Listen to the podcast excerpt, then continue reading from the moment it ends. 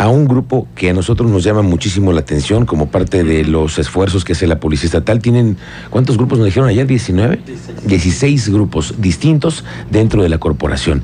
Y aquí están los que integran el cuerpo de los Panteras, que son los elementos que tienen a su cargo las motocicletas de alto poder y que por cierto también andan estrenando. Aquí está con nosotros Abraham Quintana Bárcenas, él es eh, oficial del Grupo Panteras de la Secretaría de Seguridad Ciudadana. Oficial, muy buenas tardes, muy buenas tardes, bienvenido. ¿Qué tal? Muy buenas tardes, muchas gracias por la invitación. Gracias y José, José Alberto Gran Grande Juárez. ¿Correcto, oficial? Muy buenas tardes. Claro, muchas gracias por la invitación.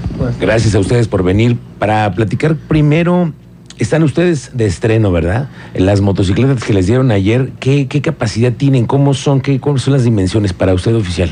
Este, la verdad, eh, son muy buenas motocicletas, es de la marca BMW.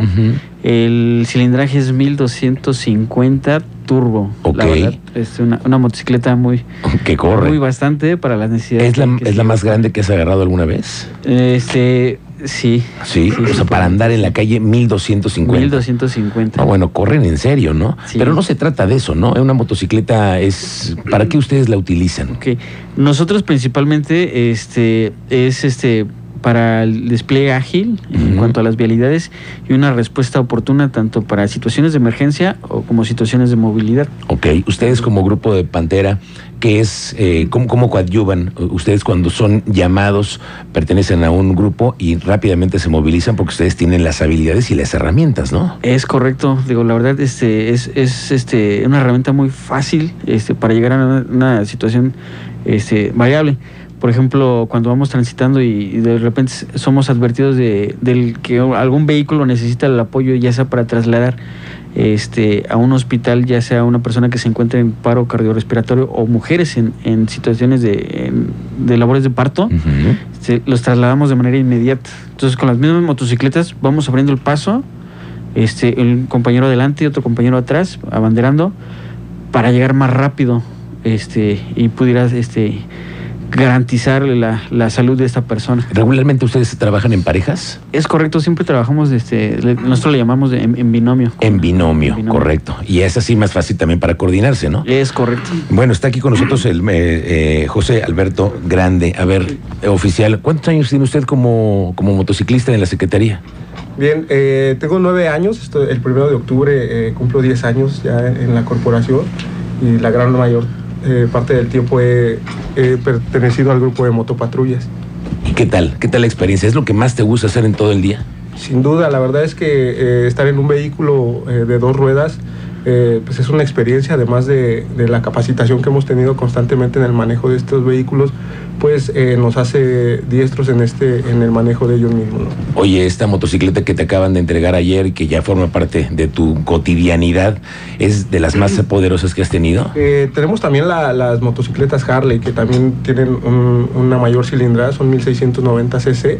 Sin embargo, por las características y eh, de la funcionalidad de, de estos vehículos, pues sí, sí vienen a, abondar un poquito más en la, en la operatividad de, la institución. A ver, cuéntanos un poco para entender a ustedes. Cuando tú en la mañana vas a ir a tu trabajo, te levantas temprano, además tienes familia, me imagino, y tienes lo que normalmente todos tenemos, y después te vas a subir a la motocicleta, vas a llegar a tu trabajo, ¿a partir de qué hora y cuántas horas estás arriba de ella?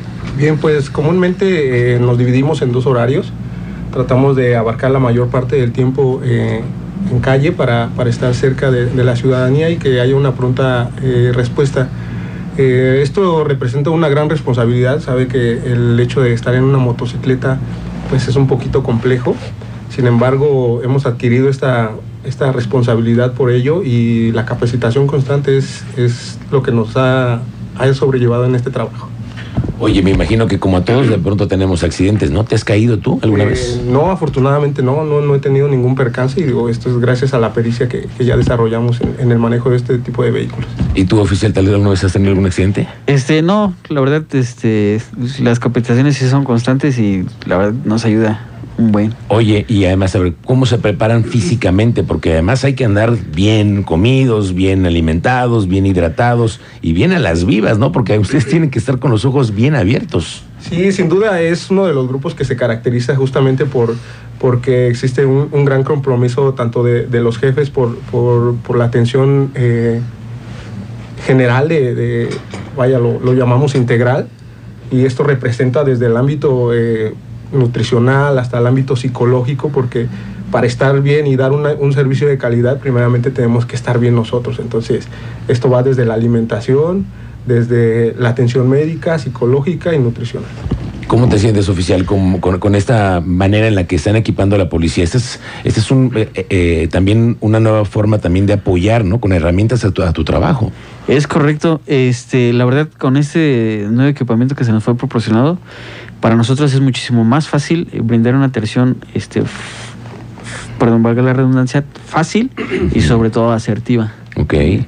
Oye, para que los niños que nos están escuchando y que quisieran, dicen, yo quiero ser como él, ¿qué hay que empezar? ¿Por dónde hay que empezar? Cuéntanos tú. Sin duda alguna, este, la educación, hay que, hay que continuar este, estudiando. Este, y sobre todo también, como lo acaba de decir mi compañero, también este, tener una, una cierta disciplina en cuanto a ejercicio, alimentación, todo. Y además capacitación constante. Es correcto. y en el caso de que te guste la moto, a la patrulla o al helicóptero, ¿y tú cómo lo decides ahí, no?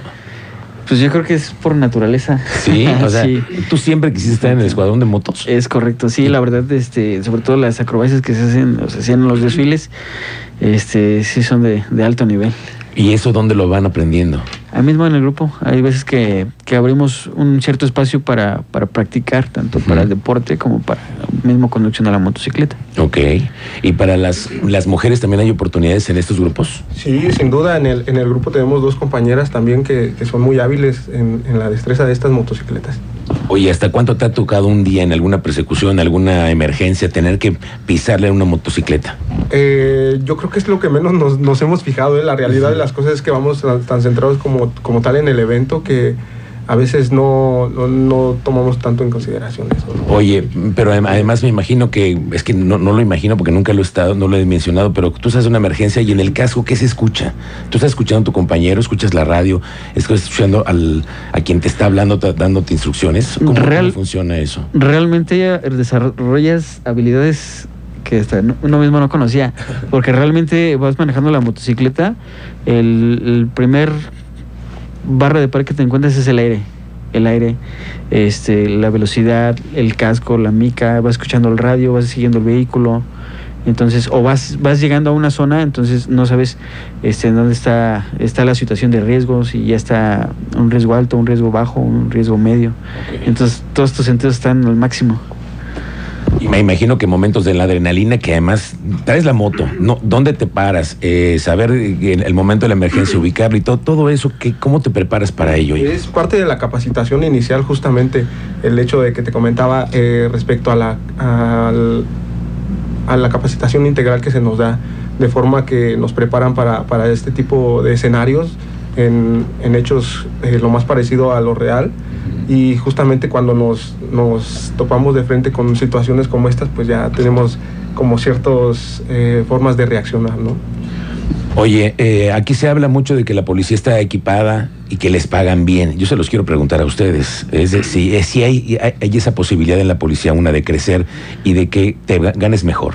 Sí, definitivamente, y sobre todo eso se lo demos en agradecimiento al gobernador del estado. Este, toda vez que la verdad, este año se nos fue el aumento como no lo teníamos considerado. Entonces, la verdad, sí, sí, sí, fue un muy buen aumento. O sea, cuando un, un, aumento, dices, del 10%, del 20%, o sea, sí significativo que es, dices, ah, ahora sí, sí definitivamente. Se, sintió el aumento. Sí, claro, aunado a esto, y, qué bueno que tocas el punto, eh, es parte de la profesionalización de, de, de la policía, ¿sabe? El hecho de que ahora el secretario de Seguridad Ciudadana se haya haya tomado las riendas de, la institución, pues ha venido a formar un parteaguas, toda vez que la policía está siendo eh, profesionalizada cada vez más. Tan es así que se te da la oportunidad de trabajar. Digo, yo eh, terminé mi licenciatura, el compañero también ya está por terminarla. Entonces ya no, ya no solamente es un trabajo más, es, es una carrera, ¿sabes? Porque además de que estás en la calle, estás estudiando. sin duda alguna, y esto es parte de, de, darle esa nueva imagen de, la policía queretana a toda la, a toda la ciudadanía. ¿no? Oye, oficial, ¿hacia dónde va tu proyección? ¿Vas a seguir en la policía? ¿Quieres ir a otro lado? Ya estoy escuchando que estás terminando tu licenciatura. ¿Hacia dónde te diriges tú? La verdad, este, la meta es siempre permanecer en la policía. Okay hasta los años de servicio. Hasta donde te toque llegar. Este, y efectivamente nos preparamos este, en cuanto al estudio, porque para poder llegar a grados más altos se requieren niveles escolarizados, por ejemplo, la licenciatura, incluso la maestría o un doctorado para un grado ya superior. Sí, para que el que quiere ser secretario de Seguridad Pública, que deben de haber muchísimos como ustedes, hay que pasar primero por la licenciatura, ¿no? Es correcto. Oye, a ver, eh, oficial, quiero que me digas tú, que le des un mensaje a la ciudadanía, porque ustedes cuando están en la moto son otros, y cuando estamos nosotros en el vehículo también cambiamos mucho de humor y somos otras personas, pero en la calle ustedes que tienen la, la, la vivencia, cuando hay una emergencia, ¿Cuál es la mejor recomendación que le pudiéramos dar a nuestro auditorio? Sin, sin duda alguna, eh, el control de las emociones. Yo creo que ese es, ese es un, un parteaguas ya que eh, a veces desconocemos como tal la función del policía. ¿no? Ahora con este, con este nuevo modelo de, la policía queretana lo que se busca es que haya mayor confianza de la gente, que cuando vean una, una unidad con, con, con, estas luces encendidas, con la bocina encendida, pues sí tomen eh, una decisión de, de, aperturarnos el paso toda vez que eh, podemos llegar a una emergencia y esto puede garantizar la, la, atención primaria de una persona que necesita, ¿no? que se encuentra en un estado de salud vulnerable. ¿Te ha tocado oficial que no hay, hay, hay, ciudadanos que no se quitan, que no se hacen a un lado? Sí, definitivamente. entonces ¿cuál es tu consejo? Este, ser conscientes, ser conscientes de que esa, esa acción puede, puede ayudar o perjudicar a una persona que nosotros estamos brindando ese auxilio. Oye, cuando a mí me preguntan, oye, ¿y en la policía hay, hay corrupción o no hay corrupción? Pues en cualquier lado pudiéramos preguntar, pero ustedes, ¿qué pasa cuando saben que hay un elemento que se portó mal, que lo hizo mal? ¿Se lo observan ustedes? ¿Qué pasa? ¿Qué es entre ustedes? ¿Cómo sucede? ¿Cómo, cómo se dan las cosas entre una generación como ustedes? Eh, inmediatamente este, nosotros eh, actuamos, e incluso podríamos poner a disposición ante la Fiscalía por el delito de, de corrupción.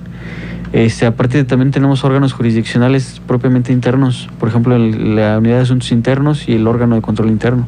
Entonces son las autoridades encargadas este, en investigar y sancionar, incluso pueden estar desde la suspensión hasta la destitución total e inhabilitación del, funcionario.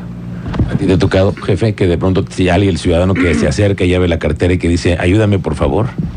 Sin duda, yo creo que eso es parte de, la, profesionalización del policía, no dar, no dar pie a que justamente este tipo de situaciones sucedan. Y es que, aunado a lo que, lo que comenta el compañero, es que existe una legislación interna, es decir, existe un código de conducta que en caso de ir contrario a ello, bueno, pues también nosotros nos daríamos, eh, sería una causal de una sanción, ¿saben? Bueno, pues que así es, vamos entendiendo un poco más la labor de ustedes en las calles. Les agradezco mucho que hayan venido hoy, que hayan eh, tomado un minuto de su tiempo, que están en las calles y para saber un poco más de cómo funciona su trabajo. Les agradezco mucho su visita, oficiales. Gracias. No, al contrario, muchísimas gracias por la invitación. Gracias y aquí estamos siempre a sus órdenes. Gracias, buenas tardes. Gracias, eh, el oficial Abraham Quintana Bárcenas y José Alberto Grande del Grupo de Panteras de la Secretaría de Seguridad Ciudadana.